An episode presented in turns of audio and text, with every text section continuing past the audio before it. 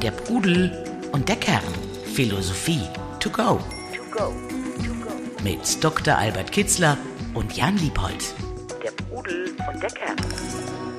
Hallo Albert, hallo liebe Hörerinnen und Hörer. Wir treffen uns heute wieder bei der Pudel und der Kern bei unserer losen Folge Das gute Leben. Heute geht es um das gute Leben nach Konfuzius. Albert, Konfuzius ist ja, wenn man das, wenn man ins Internet schaut, einer der Lifestyle-Philosophen heute. Überall ähm, lese ich kurze und prägnante Zitate, die angeblich von Konfuzius sind. Ähm, woran liegt es, dass Konfuzius heute so angesagt ist? Ja, zwei Gründe. Einen vermute ich, den anderen weiß ich. Also er war ein sehr weiser Mann, äh, hat äh, sehr vieles äh, aus unserem Seelenleben oder von dem Zusammenleben, äh, wie es gelingt und wie es nicht gelingt, erkannt und sehr verdichtet auf äh, klare, eine kurze, verständliche, aber doch gleichzeitig auch sehr tiefe Formeln gebracht. Ähm, und wenn man das alles zusammenliest und zusammentut, dann ist es schon ein ganz außerordentliches Bildungskonzept, äh, sowohl brauchbar für die persönliche Entwicklung als auch brauchbar für die Strukturierung von Zusammenleben. Also es gibt Bücher, Konfuzius für Manager etc., für Unternehmen. Also man kann in allen Lebenslagen was mit ihm äh, anfangen. Man kann alles Wesentliche, was wir für ein gelingendes Leben brauchen, in ihm finden. Und er äh, hat alle Felder, äh, die wichtig sind für unser Leben, äh, bearbeitet. Also insbesondere die drei Grundbeziehungen. Ich zu mir selbst, ich zu anderen Menschen und ich zur Welt, zu dem Schicksal. Und äh, er hat außerordentlich gute Übungen oder Weisungen gegeben, wie wir uns da verhalten sollen, nach welchen Werten und Maßstäben wir uns da ausrichten sollen, damit unser Leben gelingt und unser Zusammenleben friedvoll und nährend wird. Ja, und jetzt äh, gleichzeitig ähm, ist das Ganze ja, ist er einer der Urphilosophen der chinesischen Philosophie. Zwei, über 2500 Jahre ist es her, dass er gelebt hat. Kannst du das mal noch ein bisschen einordnen? Das ist ja auch bemerkenswert. Also ich weiß, wir ähm, wissen das alles nur aus Erzählungen und es ist nichts Schriftliches von ihm überliefert. Aber wie sah sein Leben denn damals aus? Ähm, war er ein typischer Gelehrter? War, er war, glaube ich, auch äh, als Beamter teilweise an Höfen unterwegs. Wie muss ich mir das vorstellen, das Leben des Konfuzius? Ja, vielleicht noch greife ich nochmal äh, seine Bedeutung in der Philosophiegeschichte oder in der Geschichte Chinas äh, auf. Da komme ich nämlich zu dem zweiten Grund, den ich vermute. Ich habe einmal in einer Zeitschrift gelesen, in einer Übersetzung einer chinesischen Zeitschrift, die sagt, dass der große Erfolg der chinesischen Wirtschaft heutzutage auch mit konfuzianischem Denken noch zu tun hat. Obgleich er sich äh, gewiss äh, im Grab umdrehen würde, wenn er so manche Praktiken der gegenwärtigen chinesischen Regierung sehen würde. Aber äh, vieles von dem äußeren Erfolg ist auf, da ist auch noch viel Konfuzius drin. Lernen, bilden, so ein Streben nach Ausbildung der eigenen Fähigkeiten. insofern kann auch das ein Grund sein, warum er Moment so aktuell ist. Man äh, vom Erfolg lässt man sich ja immer blenden oder anziehen und versucht ihn in sein Leben auch zu integrieren oder zu erreichen. Das kann der zweite Grund sein. Aber jetzt nochmal zu, zurück zu Konfuzius. Ja, er hatte eine normale äh, Beamtenlaufbahn durchgemacht. Ich glaube, sein Vater ist früh gestorben. Äh, er hat dann noch geheiratet und hatte auch einen Sohn. Dann stieg er auf in dem Staat. Es, es gab kein geeintes China im sechsten, fünften Jahrhundert vor Christus, sondern es gab Einzelstaaten. In diesem Staat stieg er auf bis, ja, ich glaube, zum höchsten Richter. Und äh, er war auch engagiert als Philosoph äh, mit Fragen, wie Gesellschaft geordnet werden muss, damit sie gelingt. Er hat sich also mit, mit vielen äh, politischen oder Philosophie politischen, äh, politikphilosophischen Fragen. Als so eine Art Politikberater da am damaligen Hof. Ja, genau. Äh, das war, die Weisheit hatte ja auch deshalb greifen wir da gerne auf Chinesen zurück. Die Weisheit hatte damals in der Antike einen außerordentlich hohen Stellenwert. Ähm, es war eigentlich wichtiger, weiser zu sein, als reich zu sein oder Macht zu haben. Und die Mächtigen holten sich auch immer die besten Philosophen an ihre Seite als Berater. Also es ist ganz interessant. Und von daher, wenn man so etwas so kultiviert, dann kann man sich vorstellen, dass es da äh, viele Menschen entstehen, wachsen oder äh, sich bilden, die dann noch herausragendes äh, leisten.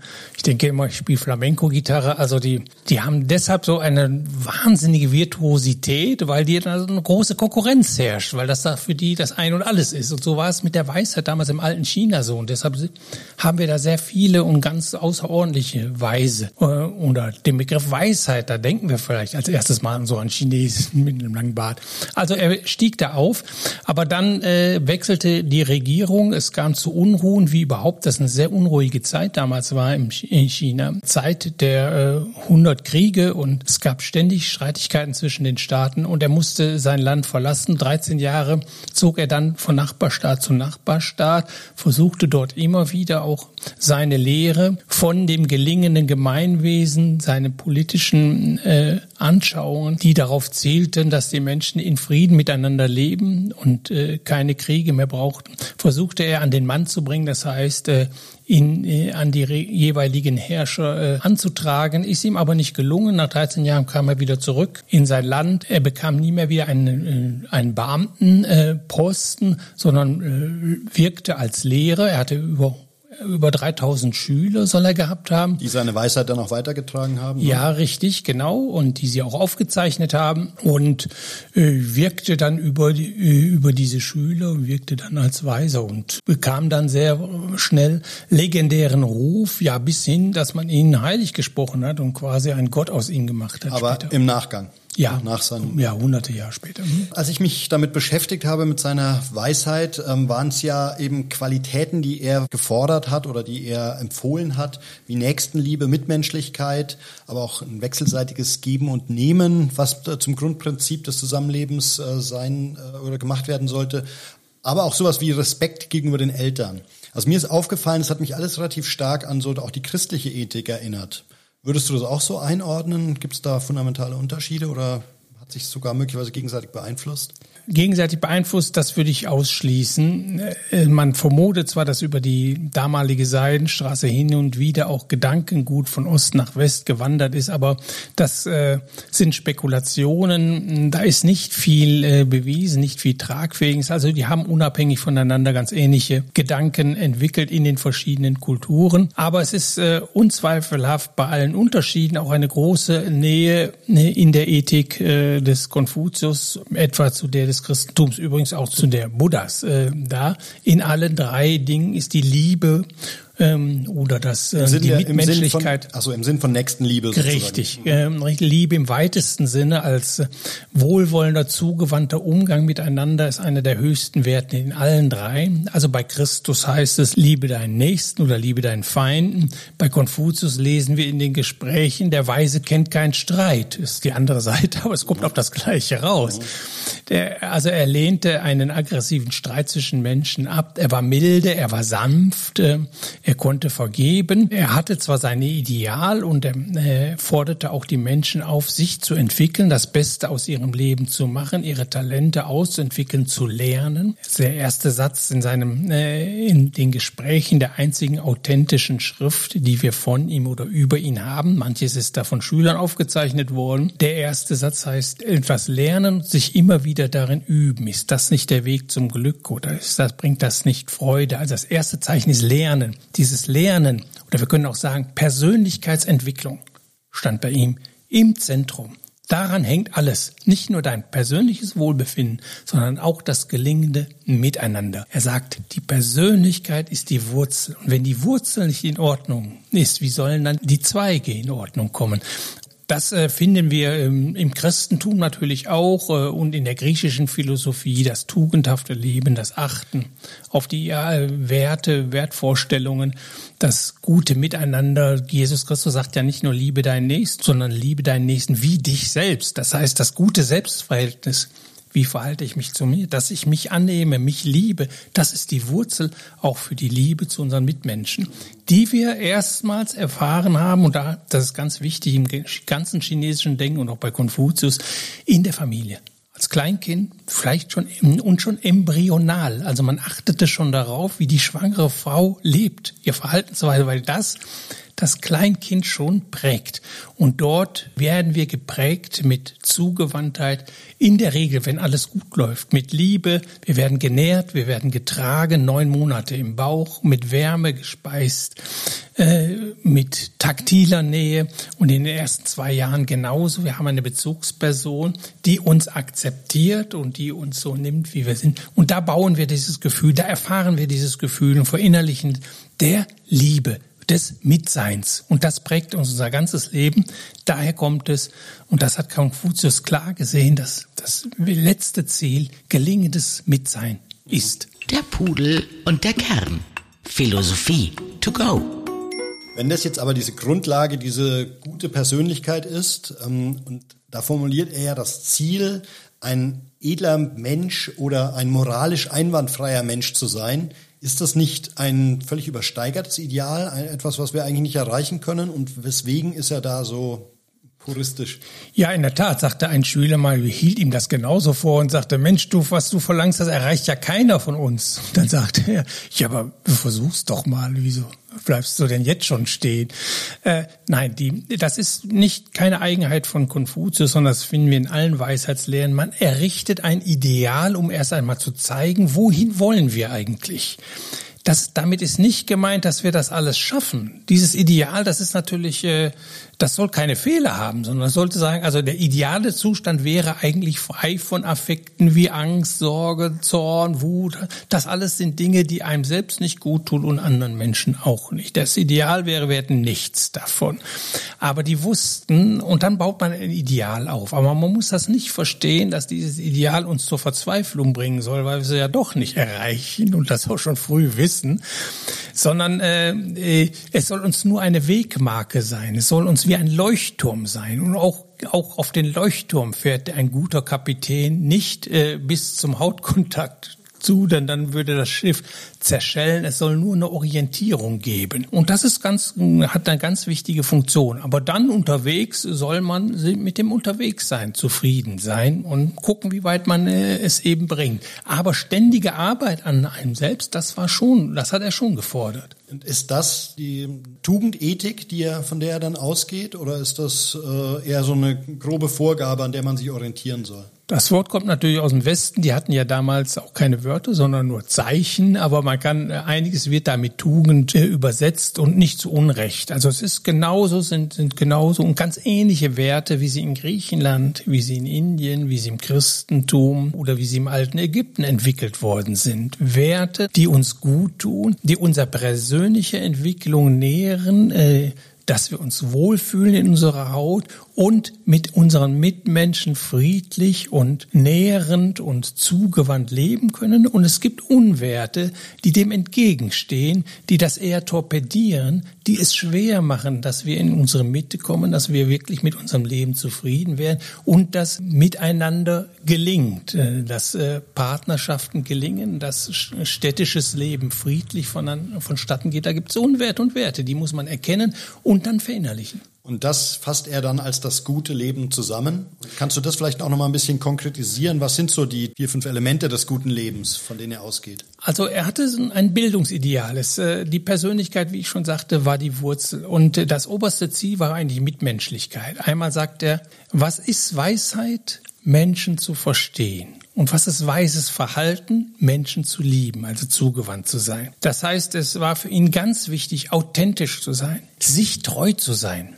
Da sagt er auch einmal, das höchste Ziel ist, sich treu zu sein und gütig zu sein. Also sich treu, sich verwirklichen, sich ernst nehmen, sich annehmen mit allen Schwächen und Stärken und das Beste daraus machen, an sich zu arbeiten, die Schwächen möglicherweise kleiner machen, die Stärken hervorheben und Güte zum anderen ist das, ich bin immer mit sein, ich bin nicht alleine, kein Mensch kann alleine überleben. Wir brauchen den anderen, mit dem anderen zusammen sein, Mitmenschlichkeit, Mitsein, Liebe, voll hm, erfüllte Liebe, das ist unser Glück. Das heißt, beides äh, ist wichtig und beides hängt eng miteinander zusammen. Das hat er auch gesehen.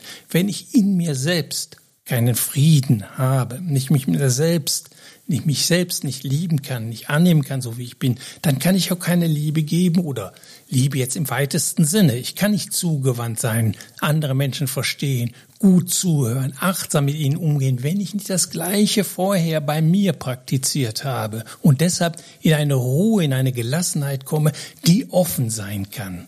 Also es ist auch wieder eine Individualethik, die in eine Sozialethik mündet. Richtig, oder? richtig, ja. ganz, ganz toll bei Konfuzius. Das ist einmalig auch, ähnlich wie bei Plato, äh, der ja im Staat auch parallel führt, äh, der gute Umgang mit sich selbst und der gute Staat. Das ist das führt er über zehn Bücher hinweg ganz parallel. Und so sehen wir es auch bei Konfuzius. Ähm, die Persönlichkeit ist die Wurzel, aber das Ziel ist eigentlich ein gedeihliches Zusammenleben. Ein ganz wichtiger Text äh, aus dem Buch der Riten, Sitten und Gebräuche, das Dashue, das große Lernen. Ein wunderbarer Text, der gipfelt in der folgenden Abfolge. Er sagt, um Frieden, um Ordnung im Staat zu schaffen, muss ich erstmal Ordnung in der Stadt schaffen. Um Ordnung in einer Stadt zu haben oder Friede, muss ich erstmal Ordnung im Haus und Friede im Haus. Um das zu erreichen, muss ich erstmal Friede in der Persönlichkeit herstellen. Um Friede und Ordnung in der Persönlichkeit herzustellen, muss ich meine Gedanken wahr machen, mein Bewusstsein klar und mich tief verstehen die Erkenntnis meiner selbst bis zur Tiefe. Ist das geschehen, komme ich in Ordnung. Ist die Persönlichkeit geordnet? Ist die Persönlichkeit geordnet, wird das Haus geordnet. Ist das Haus geordnet, kommt die Stadt in Frieden. Kommt die Stadt in Frieden, kommt der Staat in Ordnung. Und dann heißt es als letzter Satz, und in der Welt herrscht Friede. Also da sehen wir schön diese, man muss an beiden Enden arbeiten, sowohl an der richtigen Struktur des Gemeinschafts, der richtigen Ordnung, das war für ihn ganz wichtig. Riten, bestimmte Gebräuche, bestimmte Muster, die einem immer wieder vergegenwärtigen, die Werte. Andererseits auch in sich, an sich selbst arbeiten. Beides führt zusammen.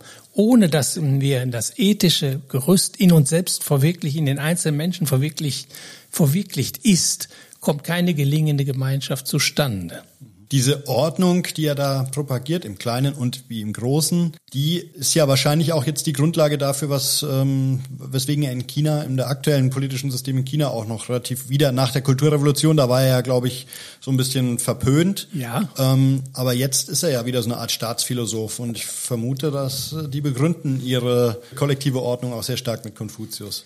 Nun gut, also alle Philosophen sind immer gebraucht und auch missbraucht worden. Also ich kenne jetzt die Argumentation der Regierung nicht. Ich sehe, was sie tun und vieles von dem, was sie tun, das, äh, da sehe ich nicht Konfuzius drin.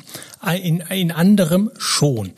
Und das merkt man ja schon. Äh, ja, und die, dieser Ordnungsgedanke, der sicherlich, äh, der, der passt der gegenwärtigen Regierung gut. Das, äh, äh da können Sie sicherlich auf bestimmte Stellen, äh, Konfuzius kann man da herausgreifen, einzeln herauspicken und sagen, wir sind Konfuzianer oder wir, wir folgen der konfuzianischen Weisheit. Beispielsweise war man, das warf man Konfuzius eigentlich immer vor, dass es ein bisschen konservativ ist. Er sagte einmal, ich liebe das Alt, ich schaffe nichts Neues, ich liebe das Alte und vermittle es nur. Also schon damals, so 600 Jahre vor Christus, meinte er, alle Weisheit sei schon erfunden worden. Da bin ich auch ganz fest von überzeugt. Es gilt nur immer ähm, darum, äh, diese Weisheit in die Jetztzeit, an die jetzigen Umstände anzupassen. Und was bedeutet das jetzt für uns? Und so macht es dann vielleicht auch die chinesische Regierung jetzt und nimmt sich bestimmte, äh, ja, bestimmte Gedanken des Konfuzius wie etwa Ordnung, wie Rituale, wie Gebräuche, das ist wichtig. Das Gesetz, die Sitten sind wichtig, dass die Ordnung schaffen, dass man davon nicht abweicht und das wendet sie dann rigoros in eine Art an, an äh, ja, die dann ähm, allerdings so ganz, äh, finde ich, äh, schlimmen äh, Missbräuchen und äh, ja, äh, schlimmen Auswirkungen kommt. So hätte es Konfuzius ganz bestimmt nicht gemeint. Er war wie alle Weisen, äh, heißt es milde und sanft und er ließ auch mal die fünf äh, gerade sein lassen. Also er meinte, ein System kann auch daran zerbrechen, dass man es zu konsequent oder zu unnachgiebig durch äh, durchführen. Nein, man muss weich sein wie Wasser. Das man muss hier auch ein bisschen flexibel sein. Äh, das war für ihn ganz wichtig. Und Weich wie Bambus habe ich auch oder verwechsel ich ihn da jetzt? Äh muss man aufpassen. Also Bambus, ja, Bambus hat genau diese Eigenschaft. Das ist einerseits äh, sehr weich und, und andererseits außerordentlich stabil. Man kann Hochhäuser mit Bambus bauen. Also weil es, wenn man es richtig anwendet, eine große Stabilität hat. Ja, so ungefähr muss man kann man das auch äh, Konfuzius verstehen. Seine Haltungen sind fest, sind ganz äh, dezidiert und äh, ja, auch in einer gewissen Hinsicht strikt und rigoros. Aber in der Anwendung äh, doch äh, sollte man jeweils immer gucken, wo, wann, wie, in welchem Maße. Maß und Mitte, das sind ja Worte, die er selbst äh, verwendet. Er sagte einmal, Maß und Mitte, das ist die höchste aller Weisheiten. Sie sei selten geworden. Schon lange schon, sagt er einmal. Also, äh, also Maß und Mitte, in dem Maß steckt schon drin, dass nichts übertrieben werden. Apropos, ähm, in unserer Sokrates-Folge haben wir ja gesehen, dass er sehr stark unterscheidet zwischen eben dem kurzfristigen Lebensglück und eben der langfristigen Grundlage, dem dem der Eudämonie, mhm. Eudämonia, genau. Und er hat eine ähnliche Unterscheidung, gibt es auch eine ähnliche Unterscheidung bei Konfuzius, also so dieses äh, der gute Wein versus die ähm, gute Grundordnung. Also so spezifisch äh, finden wir wenig bei ihm jetzt, was so Lust angeht. Was ist Lust, was ist Glück? Aber alles das, äh, was wir so zwischen den Zeilen lesen und alles das, was er zu Werten sagt, die lebenswert sind, wonach wir uns orientieren sollen, geht darauf hinaus, dass wir eine Persönlichkeit bilden, die dauerhaft in einer Gemütsstimmung ist, die wohltut und Wohltun ausstrahlt und verbreitet. Also alles ist nicht auf Kurzfristigkeit angelegt, kurzfristiger Lustgewinn, das kommt gar nicht drin vor, sondern es geht, es geht darum, bestimmte Werte zu verinnerlichen, einzuüben, einzutrainieren, die dauerhaft äh, eine einheitliche Persönlichkeit formen, bilden und dass dieses Einssein äh, eine gewisse Konstanz und Stabilität und Konsequenz auch hat. Und Deshalb auch dieses Riten, die immer sinnvoll wiederholt werden müssen, sind zur Stabilisierung dessen. Also in der Sache finden wir dort auch eine ganz klare Ausrichtung auf ähm, dauerhaft friedvolle und nährende und freudvolle Beziehungen zu schaffen. Zu sich selbst, innerhalb der eigenen Seele, wie in den Gemeinschaften von der Familie bis zum Staat. Was würdest du denn sagen, ähm, der Teil deines guten Lebens, welcher Teil deines guten Lebens geht denn auf Konfuzius zurück? Ja, vielleicht äh, die Bedeutung des Übens, das, des, des Verinnerlichens einer Einsicht ist ganz wichtig, dass man es immer wieder praktiziert. Also ich mache seit 45 Jahren Sport, ich äh, spiele seit so genauso lange ein Instrument, ich habe bestimmte Gewohnheiten, morgens kalt abduschen etc., die ich konsequent über Jahre hinweg praktiziere. Und da das war, Lernen, das kontinuierliche Lernen, immer wieder äh, offen sein für Neues, sich immer, immer weiter, immer mehr lesen oder immer mehr verinnerlichen, das ist ganz kon konfuzianisch und das die Entwicklung, die Harmonisierung der Persönlichkeit, des Seelenlebens. Da sind sehr viele Kräfte. Dass das in Übereinstimmung kommt, dass da eine Persönlichkeit ist, die Haltungen hat, die Gefühle, wo das Sprechen, Denken, Wollen und Fühlen in Übereinstimmung ist. Authentisch sein, sich treu sein, wie ich vorhin schon zitierte. Und da würdest du tatsächlich sagen, dass, da hat dir äh, Konfuzius schon früh wichtige Impulse dafür gegeben. Ja, ja, unbedingt und gibt er mir auch immer wieder und immer wieder, wenn ich seine Texte lese, wacht das wieder auf, wird das wieder neu genährt genährt, äh, neu begossen, also quasi wie so ein Garten und wächst dann wieder auf und verstärkt sich immer wieder. Man sollte zu den großen Philosophen, äh, gerade zu denen man eine bestimmte, eine gute Beziehung hat, immer wieder zurückkehren, immer wieder sich das vergegenwärtigen, weil es neigt, doch immer wieder in den Hintergrund zu treten oder in Vergessenheit zu treten. Das muss man immer wieder wachrufen. Äh, sein Leben lang, dann verfestigt sich das immer mehr und prägt dann immer mehr. Und Konfuzius ist sicherlich einer der Philosophen, die mich sehr stark geprägt haben, ja. Der Pudel und der Kern. Der Podcast zu den Fragen des Lebens. Jetzt haben wir zum Start ja gesagt, dass er auch so einer der ähm, Instagram- oder Internet-Philosophen ist, der uns da sehr häufig begegnet. Ich habe jetzt in der Recherche auch so ein paar Aussprüche von ihm gefunden, wo ich mir aber eben auch nicht sicher war, ist das jetzt original oder so original, wie es sein kann, Konfuzius, oder trägt das nur seinen Geist in sich? Ich würde gerne mal ein, zwei von diesen Zitaten mit dir besprechen, Albert. Mhm. Ähm, aber eben vielleicht auch, dass du nochmal einordnest, ist das möglich, ist das original oder fake? Äh, und aber auch vielleicht nochmal äh, unseren Hörern äh, Tipps mit an die Hand gibst, wie kann ich denn das unterscheiden? Wo kann ich denn schauen, ist das jetzt, hat das jetzt irgendein ein Fake-Philosoph dazu erfunden und Konfuzius drunter geschrieben oder ist es original? Das erste wäre, die Menschen stolpern nicht über Berge, sondern über Maulwurfshügel.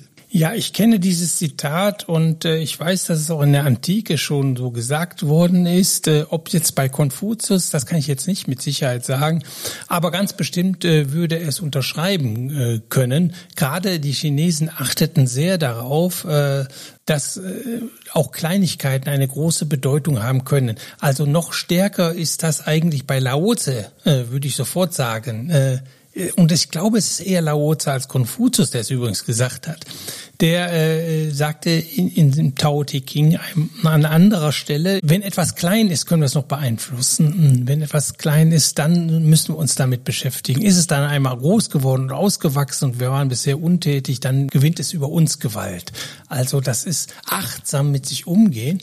Es ist auch jetzt noch Gewohnheit, habe ich gehört, in den Kindergärten und Schulen äh, äh, in China, dass die Kinder darauf trainiert werden, auf die ersten Körperreaktionen zu achten, weil da äh, wenn wir in Keim äh, die Krankheit entstehen sehen, dann können wir leicht mit leichten Mitteln sie verhindern. Das ist so etwas. Also achtsam in sein Leben übergehen, dann sehen wir auch die Kleinigkeiten und stolpern nicht drüber. Nachfrage in dem Zusammenhang sagt äh, Konfuzius irgendwas über das Thema Bauchgefühl, also wie man eben auch auf so eine erste Reaktion auf ein kleines Problem wie man damit möglicherweise umgeht? Ist mir nichts bekannt, aber es ist ganz bestimmt ebenso wie in den anderen Weisheitslehren. Er wusste, dass dieses Eintrainieren, dieses intellektuelle Verstehen und das Einüben dann, die Verkörperlichung, dass das ein Prozess ist, der unsere Gefühle und unseren Bauch auch formt, mhm. so dass wir unser quasi durch eine entwickelte Persönlichkeit muss nicht mehr nachdenken, die hat ein ganz tolles Bauchgefühl, die weiß aus dem Bauch heraus schon, äh, was richtig ist. Also haben wir unsere Haltungen und Werte verinnerlicht, sind die ganz in Fleisch und Blut übergegangen, dann funktioniert der Bauch wieder. Und das ist ja das Problem beim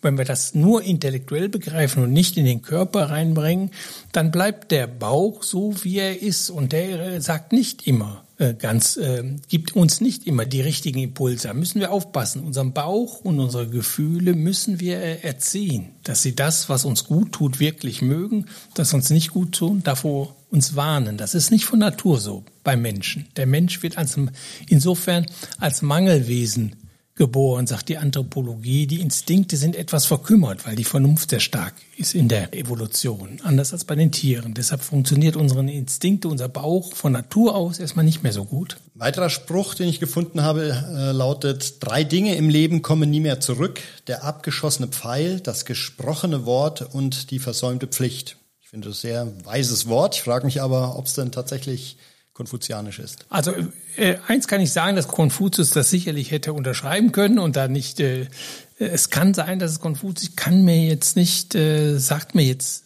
nichts so, also bei Konfuzius ist es so, wir haben die einzige authentische Schrift äh, ist, sind die Gespräche und die sind auch von seinen Schülern aufgeschrieben worden. Dann gibt es noch die Schulgespräche, die sind an zweiter Stelle. Und dann gibt es noch einige klassische, größere, längere Schriften, von denen man annimmt, dass sie Konfuzius redigiert hat. Das Buch der Riten, Sitten und Gebräuche habe ich schon genannt, ein ganz, ganz wichtiges Buch. Da nimmt man an, er ist drüber gegangen. Und in der Sache ist das auch alles konfuzianisch, ne? aber man weiß nicht genau, was da und deshalb ist es ein bisschen äh, äh, bei manchen, die nicht äh, ausdrücklich aus den Gesprächen sind, ist es schwierig zu sagen, ob die so authentisch sind. Aber dass er in der Sache das sagen könnte, ist ja wie im ersten Zitat ist eigentlich hier der Gesichtspunkt der Achtsamkeit dass man darauf achtet, was man so sagt, dass man da vorsichtig ist, ähm, dass man respektvoll ist, dass man nicht sofort losplappert oder äh, nicht so schnell Entscheidungen trifft, sondern Besonnenheit. Also die Achtsamkeit ist äh, Thema in beiden Zitaten. Eigentlich achte ich darauf, wo ich lang gehe, stolper ich auch nicht über, äh, über Ameisenhügel und dann rutscht mir auch nicht so schnell ein, ein schädliches Wort raus. Oder ich nehme Kleinigkeiten wahr, die ich eben lösen muss, äh, ja. um wieder weiterzukommen. Ja, ja. Zum Abschluss habe ich dann noch ein, äh, Thema, was sich dann um das, den Bereich Gelassenheit äh, dreht, der, was ja, glaube ich, auch ein sehr wichtiger Teil für ein gelingendes, gutes Leben ist. Der edle Mensch ist in Frieden mit sich selbst, der Gemeine macht sich ständig Sorgen. Ja, das ist auch, das finden wir auch bei anderen äh, chinesischen Philosophen. Kann ich jetzt nicht sagen. So in dieser in dieser Form ist mir aus den Gesprächen in dieser Formulierung jedenfalls nicht, nicht bekannt, aber ganz klar sagen, das ist so, ja, ich sagte ja, die Bildung der Persönlichkeit stand für ihn im Zentrum und dann entsteht Ruhe, äh, dann entsteht Frieden in der Person, die er dann auch weiterträgt in die Gemeinschaften eben und umgekehrt, äh, wenn ich da nicht an mir arbeite, wenn ich meine Persönlichkeit nicht entwickle, werde ich getrieben von den Dingen, von meinen Begierden, von meinen Wünschen, von äußerlichen äh, Dingen, die geschehen, so wie ich sie mir wünsche oder eben nicht so geschehen. Und bin wie äh, ein Stück Holz in einem Fluss, werde ich steuere nicht mehr selbst, sondern werde von den Ereignissen gesteuert.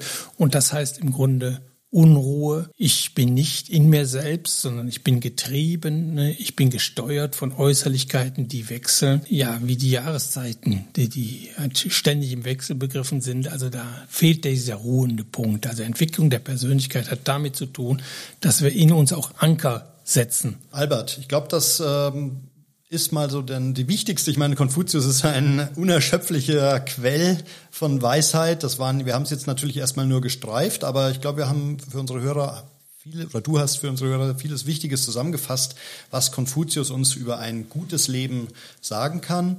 Ähm, an der Stelle, wir versuchen ja auch immer so ein bisschen Nutzwert äh, noch mit weiterzugeben, auch noch der Hinweis äh, auf ähm, zwei Videos, die ihr bei YouTube findet von äh, Professor Sebastian Gäb. Ich glaube, es ist ein äh, Experte für chinesische Philosophie, den du auch sehr schätzt. Mhm, ja. Von der LMU äh, in München, wenn mich nicht alles täuscht. Ja, ne? ich glaube wohl. Mhm. Der hat eben auch das Thema das äh, gute Leben äh, in der chinesischen Philosophie als auch einige Videos äh, zu Konfuzius selbst äh, produziert. Wirklich sehr ähm, spannend. Also schaut euch das mal an.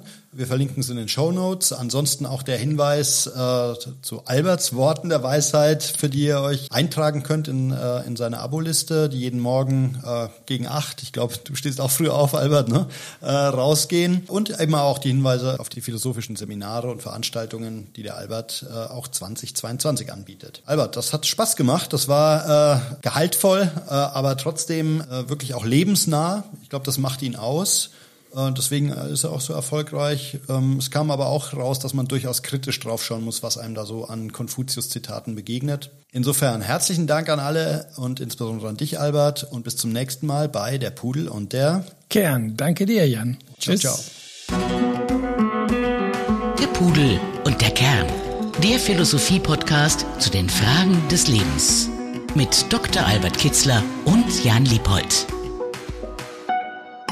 www.pudel-kern.com